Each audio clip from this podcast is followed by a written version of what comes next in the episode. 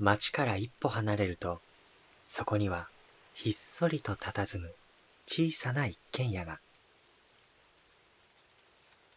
ここは音楽喫茶銀南。どうやら今夜もいつもの三人、銀南トリオが集まっているようです。歌と朗読、弓。サクソフォーン、しおり。ピアノ、好み。この三人でお送りするくつろぎと音楽の時間。あなたも少しだけご一緒しませんか？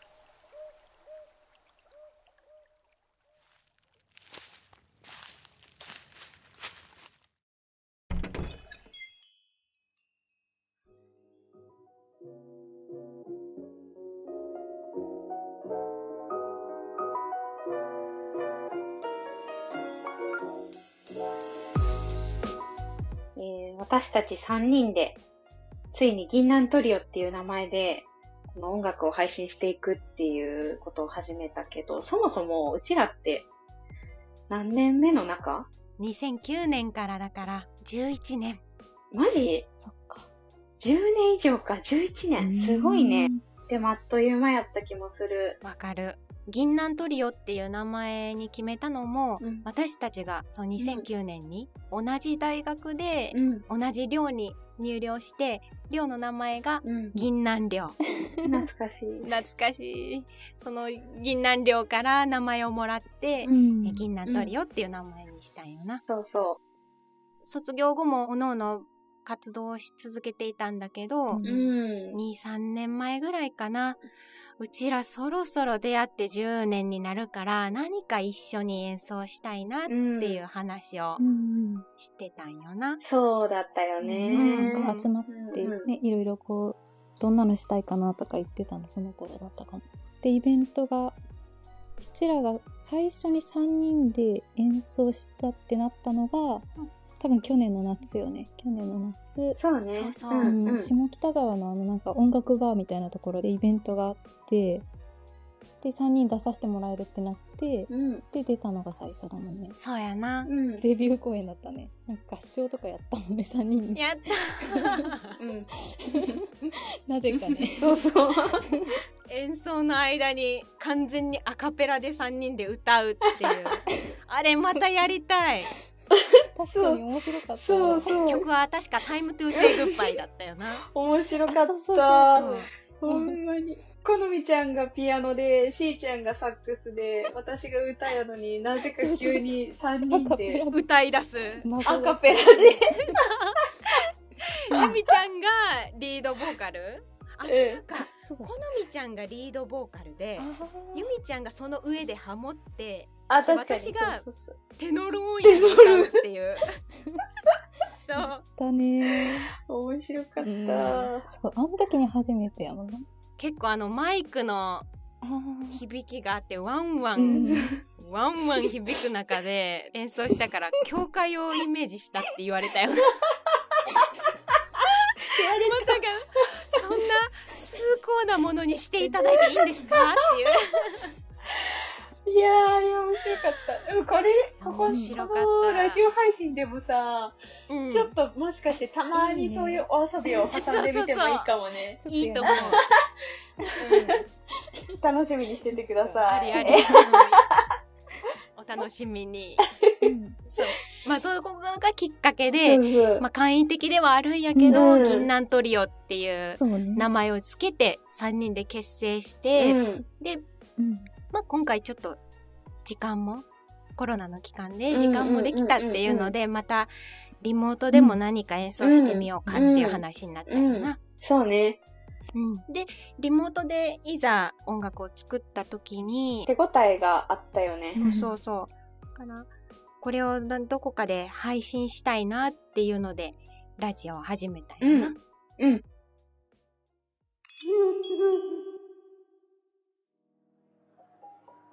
今回ドビュッシーの「星の輝く夜」を演奏することにしたんだけど、これ実はあの大学の時私ピアノ科だから歌じゃないんだけど、うん、副科の授業みたいなのがあって、うん、確か3年ぐらいの時に1回歌う側で演奏したことある曲なんよ、ね。うん、しんちゃんだったかな？なんかこれやってみ？みたいな感じで言った記憶があるんだけど。そうそうそう。うんで好みちゃんにこの曲を教えてもらって、うん、初めて聴いた時すごく綺麗でロマンチックな曲で演奏してみたいなと思ってただもともとがピアノと歌のために作られた曲だから、うん、そこにサックスのメロディーを入れるってなると最初どの楽器でやろうかなと。でサックスも歌の声部と同じようにソプラノアルトテナーバリトン4種類あまあ、よく使われるのが4種類あって、うん、できれば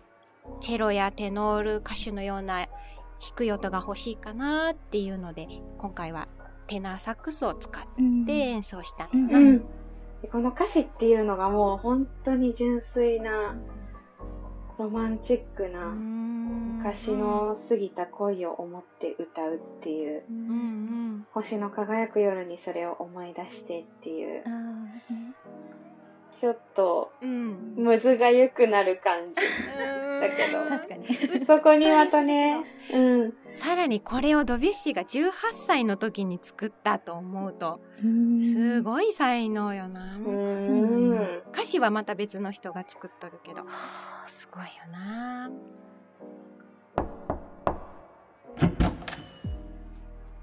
そろそろスタンバイお願いします。さあ、行きましょうか。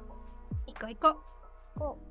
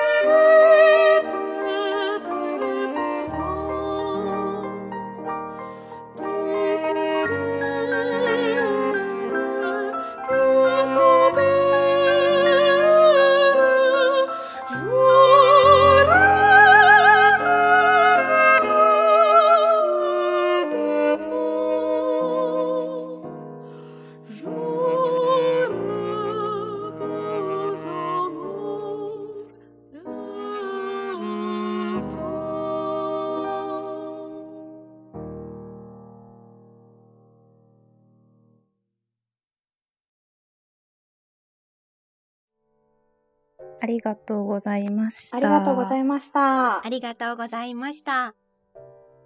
今回初めてリモートで演奏してみてどうだった？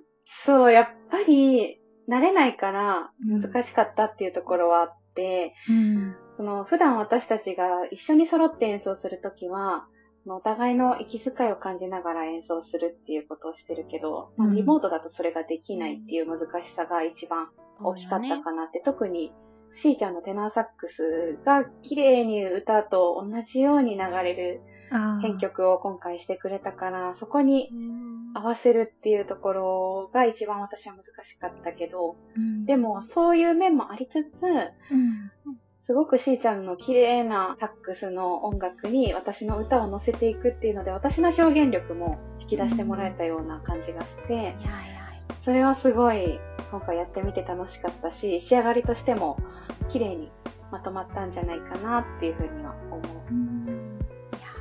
ともともとが歌とピアノの曲なのに、うん、そこにお邪魔させてもらう身としてはもう涙ちょちょぎれます、えー、そんな言ってもらったら。いや私たちならではの曲に仕上がったよね、ね、本当に。うん、うん、んまやな。3人だからこその、うん、なかなか歌とピアノにサックスが入るっていうこと自体が珍しいし、うんね、自分たちらしくできたかなと思う。あとラジオ収録声の収録っていうのも初めてだったけど、うん、どうやってみて？ね。なんかやっぱり、うんまあ、歌とかもそうだったんだろうけどこのトークとか自体もすごい慣れないから。わかる、まあ、今も。今も相当だけど。たどたどしくなそうそうそうごめんなさいやな。